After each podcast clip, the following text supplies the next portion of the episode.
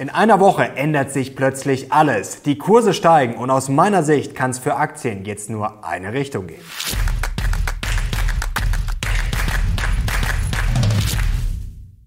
Servus Leute und willkommen zum aktuellen Briefing. Heute gibt es wieder die heißesten News und Charts rund um die Börse und wir haben eine spektakuläre Woche hinter uns. Nasdaq im neuen Bullenmarkt und jetzt stellt sich die Frage, kann das gut gehen zwischen Bankenkrise und steigender Risikobereitschaft? Für mich kann es jetzt nur eine Richtung geben für Aktien. Ich habe drei konkrete Szenarien heute für euch. Ich habe eine Aktie nachgekauft und wir haben auch zwei Beispiele für Geldmarktfonds. Und jetzt legen wir los.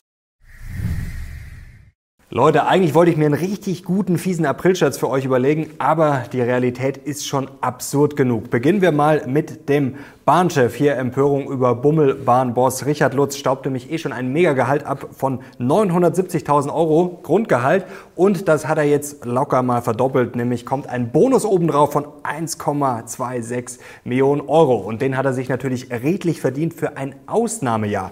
Besonders viele Verspätungen, defekte Toiletten, geschlossene Bordbistros und dann noch einen Verlust von 300 Millionen Euro bei der Deutschen Bahn.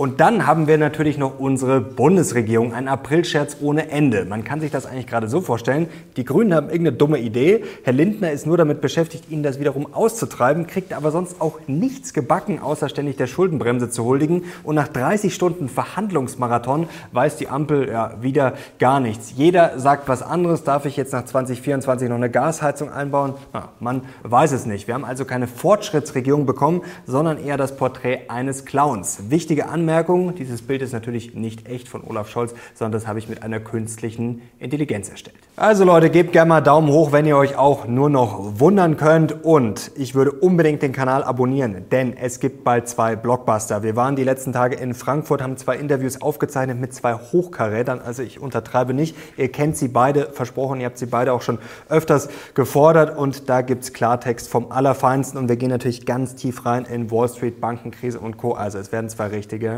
Highlights. Und Leute, es wird noch ein Highlight geben. Es ist noch top secret, aber ich kann euch schon mal versprechen, Ende April, Anfang Mai, ja, da wird was Großes auf euch zukommen. Es ist ein neues Projekt. Es geht natürlich um Börse und wir wollen das Thema Börse auf ein neues Level heben. Also ihr könnt euch schon mal anschnallen. Es wird gigantisch und ich werde euch natürlich updaten und auf dem Laufenden halten. Und jetzt kommen wir auch schon zum Briefing und damit zu allem, was Investoren jetzt wissen müssen. Zum Beispiel, dass die Bullen wieder oben auf sind. Was für eine Woche, Leute. Der DAX über 15.500 Punkte geschossen. Nasdaq in einem neuen Bullenmarkt, das heißt 20 Prozent über dem Tief des letzten Jahres. Also es sieht auf einmal wieder ganz anders und vor allem sehr, sehr grün aus. Und deswegen steigen wir natürlich heute gleich mal mit der Bullenperspektive ein, mit unserem Sherlock, der so begeistert ist, dass er schon wieder nach vorne umkippt. Was ist denn der Grund der Begeisterung? Natürlich hat sich die Bankenkrise abgeflacht, dazu gleich mehr. Also es hat sich alles etwas beruhigt. Dann gab es gute Tech-Ergebnisse, also da ist momentan auch alles relativ in Butter. Und natürlich schauen die Bullen auf die Inflation, die sich endlich auch etwas abgekühlt hat. Schauen wir hier mal auf die deutsche Inflation und da sehen wir schon einen signifikanten Absturz. Es ist jetzt noch keine Entwarnung angesagt. Es ist jetzt kein Weltwunder, es lag leicht über den Erwartungen, aber trotzdem zeigt es in die richtige Richtung. Und zum Beispiel können wir auch mal nach Spanien schauen, blenden wir das mal ein. Da sehen wir zwar, dass die Core Inflation immer noch auf hohem Niveau ist, die ist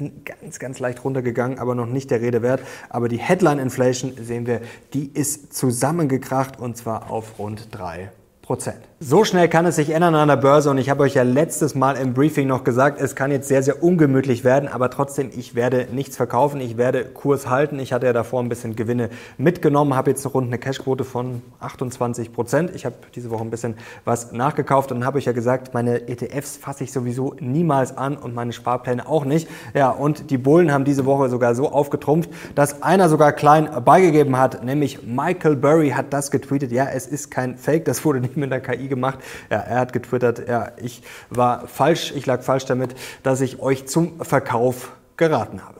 Also ein spektakulärer Tweet und Michael Burry hatte natürlich gleich noch eine Erklärung parat dafür, warum er falsch lag. Schauen wir auf diesen Chart. Bargain Hunting is alive, also die Schnäppchenjagd ist am Leben und ihr seht hier 2023 is shaping up to be the second best year for the dip buying strategy. Also 2023 buy the dip ist wieder da und ihr seht hier im Chart, das ist das zweitbeste Jahr, wo sich sozusagen das lohnt, die Dips zu kaufen. Das habe ich jetzt auch nicht so wirklich gemacht, aber eins muss ich jetzt auch schon mal sagen, locker bleiben. Man darf jetzt nicht wieder den Fehler machen, hinterher zu laufen. Letzte Woche wäre es ein Fehler gewesen, nach den Kursverlusten dann noch panisch zu verkaufen. Jetzt muss man auch einfach mal cool bleiben und sollte nicht sagen, um Gottes Willen, jetzt läuft mir alles davon. Also schön, schön locker bleiben. Und die Bullen haben jetzt wieder richtig Oberwasser, denn wir haben das erste Quartal 2023 mit einem Gewinn, also positiv abgeschlossen und damit haben wir zwei aufeinanderfolgende Quartale im Plus. Und wir schauen mal auf den folgenden Chart. Ja, wenn das passiert ist, dann war es nie in einem Bärenmarkt. Und die Schlussfolgerung daraus, ja, demnach statistisch wären wir in einem Bullenmarkt, wie gesagt, zwei aufeinanderfolgende positive Quartale. Und schauen wir auf die nächste äh, Statistik. Hier haben wir einmal das Dezember Low, also das Dezember Tief und dann das Tief im ersten Quartal. Und wenn das Tief im ersten Quartal über dem Dezember Tief lag, ja, dann seht ihr, dann geht es sehr grün auf. Und das haben wir dieses Mal auch wieder wieder geschafft, also auch ein bullisches Signal. Und auch vom Sentiment sieht es momentan nicht so schlecht aus. Blicken wir mal auf die Bull-Bear-Ratio und da seht ihr, das ist immer noch relativ negativ. Also es sind sehr viele Bearish, es sind momentan auch sehr viele bei dieser Rallye natürlich nicht dabei. Aber das Tief scheinen wir hinter uns gelassen zu haben, wie zum Beispiel 2015 oder 2008 oder 2002. Wir sind momentan eher so auf dem Niveau zum Beispiel von 2016 und das spricht auch dafür, wie gesagt, es sind sehr viele Bearish, so ein bisschen mit Angst nach oben. Das ist das Motto der Bullen.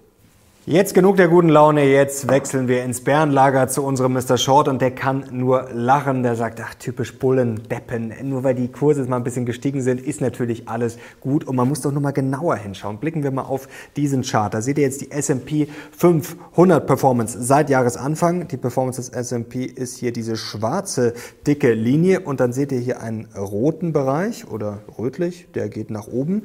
Das ist hier Contribution from 8 Fang Aktien, also von 8 acht Aktien, die natürlich sehr groß sind, Apple, Amazon, Nvidia, Tesla, Microsoft und Co. Die ist natürlich positiv, aber schaut mal nach unten, sozusagen unter Wasser, dieses bläuliche, das ist die Contribution, also der Beitrag der 492 restlichen Aktien im S&P 500 und die ist mal sowas von negativ. Also eine ganz tolle Rallye, die quasi nur von acht Aktien getragen wird. Und die Bären können nur lachen über die Dip-Deppen. Ja, sie sind zurück bei The Dip, dann kann nichts passieren wie im Jahr 2021 und 2022. Das mag ja mal funktionieren, bis es halt irgendwann nicht mehr funktioniert. Für die Bären ist das das ultimative Verkaufssignal und die Bären sagen, Mensch, ihr Bullen, ihr kapiert ja nicht mal, dass euer Push schon längst wieder vorbei ist. Nämlich die Bankenkrise, die war eigentlich gut für euch. Ihr habt es nur nicht verstanden. Schau mal hier drauf. Hier hat sich jetzt alles ein bisschen ähm, beruhigt. Also was quasi die Federal Reserve ins System gepumpt, äh, gepumpt hat, was sich die Banken geliehen haben, ist natürlich immer noch auf hohem Niveau, aber es ist ein bisschen zurückgegangen und die Bären sagen, Mensch, ihr kapiert das nicht. Also eigentlich hat euch das geholfen. Und zwar warum? Ja, ihr braucht eigentlich die Krise, das ist das Verrückte, sonst steigen eure Kurse nicht. Schauen wir hier drauf auf die Liquidität. Die hat zuletzt ordentlich nach oben geschossen natürlich, ja, weil wieder Geld ins System gepumpt wurde, Geld zur Verfügung gestellt wurde. Und jetzt kann es natürlich sein, dass die Kurse noch ein bisschen nachziehen, aber das ist alles nur ein toxisches Strohfeuer. Und dieses toxische Strohfeuer wird aus Sicht der Bären allen noch so um die Ohren fliegen, denn das hat natürlich die, jetzt mal dafür gesorgt, die Krise, ja, dass die Zinserwartungen runtergekommen sind. Aber das hat sich auch schon wieder ein bisschen relativiert. Schauen wir aufs Fed Watch Tool. Die Pause im Mai natürlich durchaus noch wahrscheinlich 50-50 gerade, aber die Märkte neigen schon eher wieder zu einer weiteren Erhöhung um 25 Basispunkte. Also, ihr braucht die Krise, ihr Bullen, aber seid bitte vorsichtig damit, was ihr euch wünscht. Denn die Bankenkrise hat aus Sicht der Bären noch nicht mal richtig begonnen. Schauen wir auf den kommenden Chart. Da geht es um den Leerstand bei Büroimmobilien. Und da seht ihr, der ist auf Rekordstand 18,7 Prozent. Ein Fünftel davon ja, soll jetzt quasi schon nicht mehr bedient werden. Und wir haben ja neulich schon darüber gesprochen, Gewerbeimmobilien im Co. und Co., was da dieses Jahr fällig wird. Also, das ist auf jeden Fall ein heißes Pflaster. Das müssen wir weiterhin beobachten. Und die Bären sagen, natürlich fließt auch schon massiv aus, äh, Geld aus den Banken raus. Schauen wir auf diesen Chart. Asset Assets in Money Market Funds. Also da seht ihr, wie das hier nach oben geht. Da geht es schon um mehr als 300 Milliarden, die da rausgeflossen sind aus den Banken. Und wir wissen ja, ja, wenn Geld rausfließt und wenn das so weitergehen sollte, dann kann es richtig eng werden, denn die Banken, ja, die haben natürlich ordentlich Verluste in den Büchern stehen. Und da muss man jetzt kein Crash-Prophet sein, da gibt es natürlich auch ganz objektive Wissenschaftler, die untersuchen, auf wie vielen Verlusten die Banken sitzen. Schauen wir uns mal das hier zum Beispiel an. Monetary Tightening and US Bank Fragility in 2023. Danach kann auch jeder googeln, ist öffentlich zugänglich. Vom 13. März ist das jetzt und da finden sich zum Beispiel solche Tabellen wie hier. Und ihr seht hier den, äh, die aggregierten Verluste, also ganz oben und dann gehen wir ein bisschen rüber, dann seht ihr hier 2.2T, das steht für 2.2 Trillion, also Englisch Trillionen, Deutsch Billionen und da sieht man schon, ja, die Banken, die sitzen auf einigen Verlusten und die Bären lauern natürlich nur darauf, dass irgendwo da ein kleines Bömmchen hochgeht und dann geht's wieder dahin. Und die Bären haben natürlich noch was im Blick, eine neue Gefahr, die viele vielleicht noch nicht so auf dem Schirm haben. Und zwar geht es um Japan. Schauen wir auf diese Schlagzeile und da geht es angeblich um eine 3 Billionen Gefahr fürs globale Finanzsystem. Ich erkläre es euch mal kurz, was da dahinter steckt. Also in Japan, da kennen wir seit Jahren eine sehr ja, verrückte äh, Notenbankpolitik. Jetzt ist das Problem, ja, die alte Notenbankpolitik könnte sich bald ändern, denn es gibt einen neuen Notenbankchef. Das ist Nummer eins, äh, das man wissen muss. Natürlich haben die Japaner in den letzten 20 20, 30 Jahren die Zinsen sehr niedrig gehalten. Da wurde massivst Geld äh, gedruckt und vor allem wurde natürlich viel an den Zinsen rumgespielt. Also man hat natürlich versucht, äh, die Zinsen unten zu halten, die Anleiherenditen. Und jetzt geht man davon aus oder befürchtet, dass sich das alles ein bisschen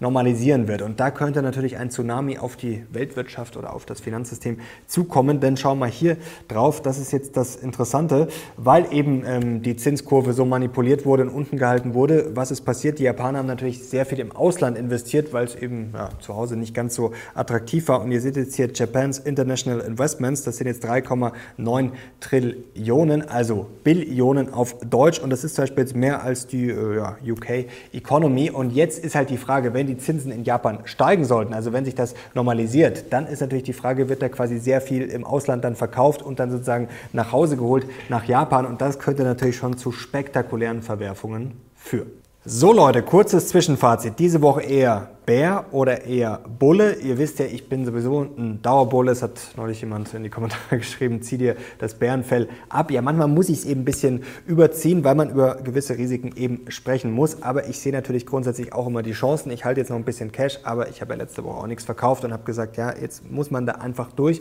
Wir werden das auf jeden Fall durchziehen. Ähm, wer jetzt kurzfristiger unterwegs ist und in den letzten Tagen, Wochen übers Verkaufen oder Absicherung nachgedacht hat, jetzt ist die Wohler wieder tiefer. Also jetzt sind wir beim WIX unter 20 gefallen. Jetzt kann man theoretisch vielleicht mal in Ruhe über eine Absicherung nachdenken, über mal Gewinnmitnahmen. Also ich versuche euch immer ein bisschen beizubringen, nicht hinterher zu laufen. Zum Beispiel jetzt letzte Woche wäre das beste Beispiel gewesen, da jetzt am Montag panisch zu verkaufen.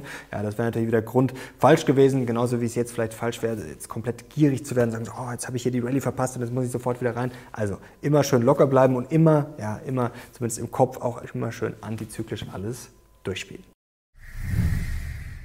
Und jetzt kommen wir zum Mindblow für diese Woche und der lautet, können die Bullen eigentlich nur gewinnen? Kann es für Aktien nur eine Richtung geben? Wir hatten ja am Montag das Interview mit äh, Heiner Flassbeck und der hat natürlich wie gewohnt eine steile These, dass die Inflation in drei Monaten quasi gegessen sein wird. Da gehe ich jetzt noch nicht voll mit, das glaube ich auch erst, wenn es soweit ist, aber wir haben ja zuletzt jetzt zumindest positive Entwicklungen bei der Inflation gesehen. Die Basiseffekte werden wir auch sehen und das ist ja eigentlich das, woran alles hängt, die Inflation. Also wenn die uns jetzt nicht komplett die Tour versaut, dann sieht es grundsätzlich ganz gut aus. Zu den Risiken kommen wir gleich, warum ich da eigentlich auch relativ bullisch bin. Schauen wir auf den kommenden Chart. Also was wir auf jeden Fall gebraucht haben, das war wichtig, ähm, dass die Finanzkonditionen keine Katastrophe sind. Und ihr seht hier oben sind in schwarz die Finanzkonditionen. Und ihr seht hier quasi immer, wenn die ein Top gebildet haben. Top heißt aber jetzt hier, dass es möglichst schlecht ist. Das ist quasi invers. Also quasi äh, Finanzkonditionen möglichst schlecht haben wir ein Tief gesehen. Das war jetzt zuletzt auch wieder so. Und ihr seht von diesem Hoch, also von den schlechten sind wir jetzt runter. Zuletzt hat sich wieder ein bisschen verschlechtert, aber wenn wir dieses Tief hinter uns gelassen haben, dann sollten wir das Tief an der Börse auch hinter uns gelassen haben. Und jetzt schauen wir uns mal die möglichen Risiken genauer an. Und zwar, wie sich Bankenkrisen in der Vergangenheit auf die Performance ausgewirkt haben. Blenden wir mal diesen Chart ein, da seht ihr jetzt S&P 500's Average Total Real Return und da seht ihr jetzt quasi hier in Rot Subsequent to Bank Panics seit äh, 1871, also folgend auf eine Bankenpanik und grün ist einfach ja, sozusagen der Durchschnitt alle anderen Monate. Da seht ihr natürlich, dass so eine Bankpanik kurzfristig, also einen Monat später, mal die Performance ordentlich verhageln kann. Drei Monate später sieht es immer noch schlechter aus, aber es ist immerhin schon positiv. Dann wird es positiver. Man hinkt immer noch den Durchschnitt hinterher, aber spätestens nach zwölf Monaten ist man eigentlich schon gleich auf und dann 24 Monate später war die Performance in der Vergangenheit sogar besser als sonst. Also da sieht man, eine Bankenkrise hat in der Vergangenheit zumindest ja die Welt auch nicht komplett und die Börse auch nicht untergehen lassen. Und jetzt habe ich noch was Spannendes von einem Goldman Sachs Strategen, das habe ich diese Woche gelesen von Jan Heitzus. Blenden wir das mal kurz ein. Der sagt, es ist kein Hurricane, sondern es ist eher na, so eine kleine Schwierigkeit. Er sagt, die Rezessionswahrscheinlichkeit sei zwar zuletzt gestiegen von 25 auf 35 Prozent, aber es seien eben nur 35 Prozent. Und er hat vier Gründe dafür, dass es diesmal nicht so läuft wie 2008. Und das ist jetzt nicht so das Bullshit-Bingo, was man zuletzt gehört hat, sondern er hat das schon etwas konkreter. Also zum einen sagt er, das Landing, also die Kreditvergabe war zuletzt jetzt eh schon mager seit letztem Jahr. Also da gibt es jetzt nicht mehr die, sozusagen sehr viel Luft nach unten. Zweitens sagt er, dass die großen Banken, da sieht er eigentlich keine Anzeichen, dass die das weiter zurückschrauben äh, sollten oder würden. Drittens sagt er, die Krise wurde jetzt ausgelöst durch die ähm, Buchverluste bei den Anleihen, aber die Krise hätte jetzt ja gerade die Anleger eigentlich in Anleihen getrieben, weil sie im sicheren Hafen suchen und das sei jetzt eigentlich auch ganz anders als 2008 und würde das Ganze auch wieder stabilisieren. Äh, auch die Kurse natürlich vor allem, wenn mehr Nachfrage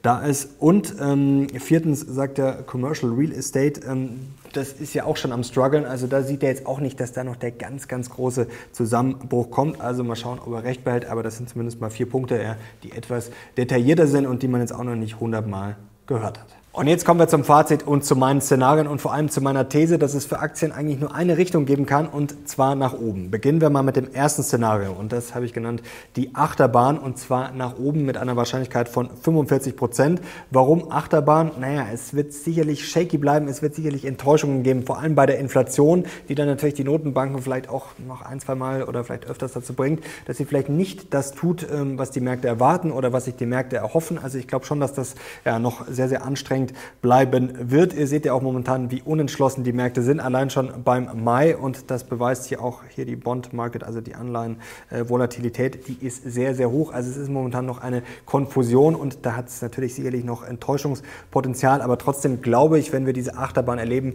dass sie dann langfristig nach oben führen wird. Und jetzt kommen wir zu meinem zweiten Szenario und das habe ich Geldrausch genannt, dem gebe ich 40 Prozent, aber jetzt wird es ein bisschen komplizierter, denn das sehe ich ein bisschen gesplittet, aber in beiden Fällen positiv für Aktien.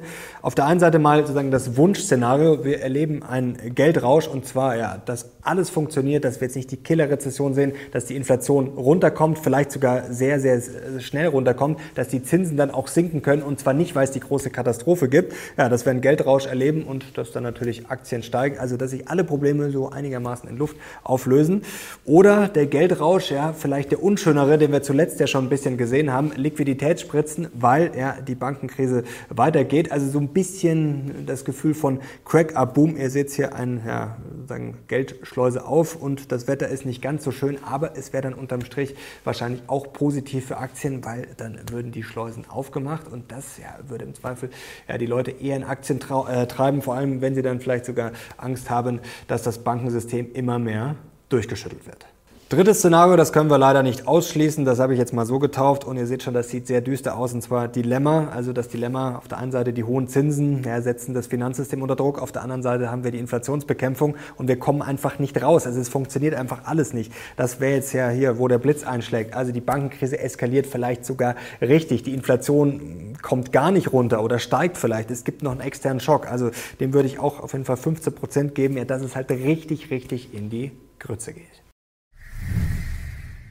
Und jetzt noch ein ganz kurzes Dossier, denn letzte Woche, da gab es ein paar Kommentare nach dem Motto, ah, wenn die Zinsen sinken, das ist doch schlecht und hier, äh, was erzählt der Mario da? Und ich habe ganz klar gesagt, eine Pause ist mega bullish und hier kommt nochmal der Beweis, der statistische. Ich weiß schon, dass normalerweise, wenn die Zinsen gesenkt werden, dass das nicht unbedingt ein bullisches Signal ist, aber es ging ja um die Pause. Und momentan wird von den Märkten ja auch keine Zinssenkung gespielt am 3. Mai, sondern es gibt eine gewisse Wahrscheinlichkeit eben für diese Pause oder eben nochmal 25 20 Basispunkte. Schau mal drauf. Und eine Pause war halt in der Vergangenheit ja, sehr, sehr bullish. Hier seht ihr es blau auf weiß oder blau auf grau. Also im Schnitt war es mega bullish. Hier Mai 2000, da hat es nicht so funktioniert, aber sonst haben wir es sehr oft gesehen. Also wenn Peak der Rates, also dass der Gipfel erreicht wird und die Fed einfach aufhört, die Zinsen zu erhöhen, dann war es in der Vergangenheit sehr bullish. So Leute, jetzt kommen wir noch zu Geldideen und es gibt einen Nachtrag zum Gerd Kommer Video. Und zwar habe ich Gerd Kommer diese Woche die Frage gestellt, ist das Geld auf dem Konto noch sicher? Gerd Kommer hat ja, gewarnt, sehr, sehr viel Geld auf dem äh, Konto liegen zu lassen und wir haben über Geldmarktfonds gesprochen. Wer das Interview verpasst haben sollte, klickt euch mal hier oben rein. Jetzt gibt es einen Nachtrag. Wichtig, das ist keine Anlageberatung, das sind jetzt nur zwei Beispiele, die blende ich für euch mal ein. Es geht einmal um einen Geldmarktfonds auf ETF-Basis, das ist hier dieses iShares-Beispiel und ein Beispiel für einen äh, Geldmarktfonds im traditionellen Fondsformat, also nicht börsennotiert, ist hier der Metzler Euro Renten defensiv. Wie gesagt, wichtig, das sind nur zwei Beispiele. Es gibt hierzulande noch sehr viele andere alternativen Geldmarktfonds und es ist sehr, sehr wichtig, wenn ihr euch für sowas interessieren solltet, dann schaut euch bitte das Factsheet an, lest euch die wesentlichen Anlegerinformationen durch, informiert euch da. Wie gesagt, hier nochmal, ich weiß es, ich wiederhole es oft, aber es ist sehr, sehr wichtig, keine Anlageberatung und nur zwei Beispiele. Und ich habe diese Woche persönlich eine Aktie nachgekauft, eine Geldidee umgesetzt, die ich schon länger habe, aber die jetzt auch wieder sehr spannend geworden ist, nämlich Adobe. Da habe ich ordentlich nachgekauft. Die Aktie hat es ja, ja, ordentlich zerlegt. Zuletzt hat es sich ein bisschen erholt, aber ich finde die Bewertung gerade spannend und vor allem das KI-Thema. Vielleicht kennt ihr auch schon Adobe Firefly. Also das ist jetzt sowas ähnliches wie Doll-E oder Midjourney von äh, Discord. Das ist ganz interessant. Also es geht auch um von um Text zu Bild. Also ich gebe etwas ein, sozusagen, ich will jetzt hier einen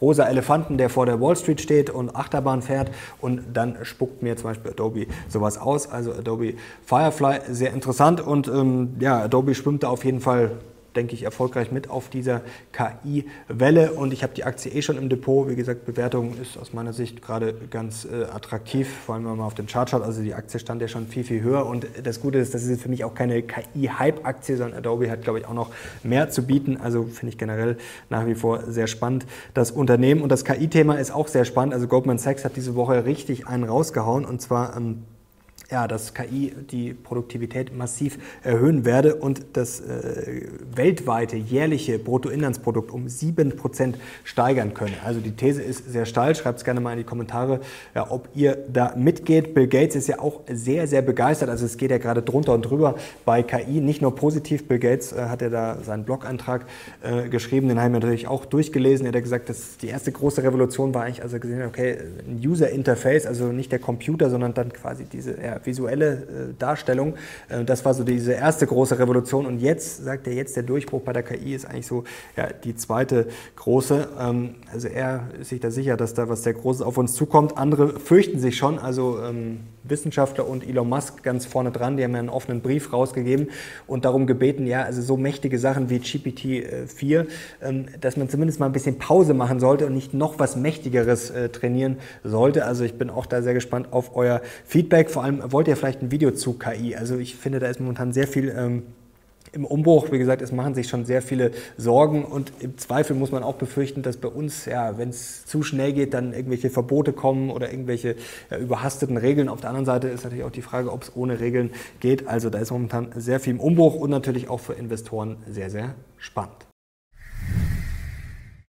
So Leute, jetzt sind wir fast am Ende dieses Videos angekommen. Noch eine ganz kurze Inspiration. Es geht nochmal um dieses Buch, Die unfassbare Vielfalt des Seins, was ich auch letzte Woche schon empfohlen hatte. Also, das ist vielleicht nicht für jedermann, da geht es jetzt nicht um Börse und so, da geht es um Intelligenz und vor allem äh, ja, um natürliche Intelligenz, also zum Beispiel um Wälder. Das ist wirklich sehr, sehr faszinierend, was da drin steht. Teilweise, wie gesagt, ein bisschen esoterisch, aber natürlich schon alles handfest. Also vor allem ja, Intelligenz von Tieren und auch von Wäldern. Und da fand ich einen Ausschnitt äh, sehr äh, inspirierend. Der passt auch gut eigentlich gerade zum Thema Banken und Co. Und zwar ein Espenwald in den USA, der quasi auf Waldbrände angewiesen ist, um quasi zu funktionieren. Also der braucht quasi Waldbrände und hat dann Probleme bekommen, weil es weniger Waldbrände gab. Also das ist, finde ich, schon ein, ja, eine Allegorie auf Schumpeter, also kreative äh, Zerstörung. Und ich glaube, es bringt uns nicht um, wenn ein paar Banken sterben werden. Man muss natürlich schauen, dass vielleicht irgendwo ähm, der Mittelweg gefunden wird. Natürlich muss die Politik irgendwie eingreifen, erstens um das Vertrauen äh, zu halten,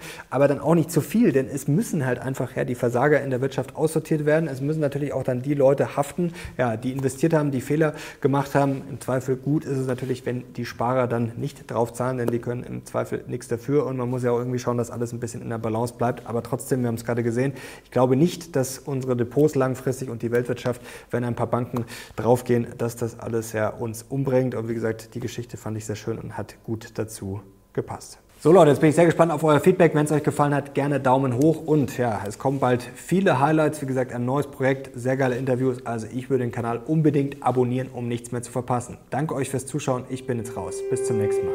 Ciao. Boah, meine Stimme ist heute irgendwie gar nicht mal so schlecht. Ja, aber so irgendwie ja, so ein bisschen angekratzt, aber trotzdem nicht schwach.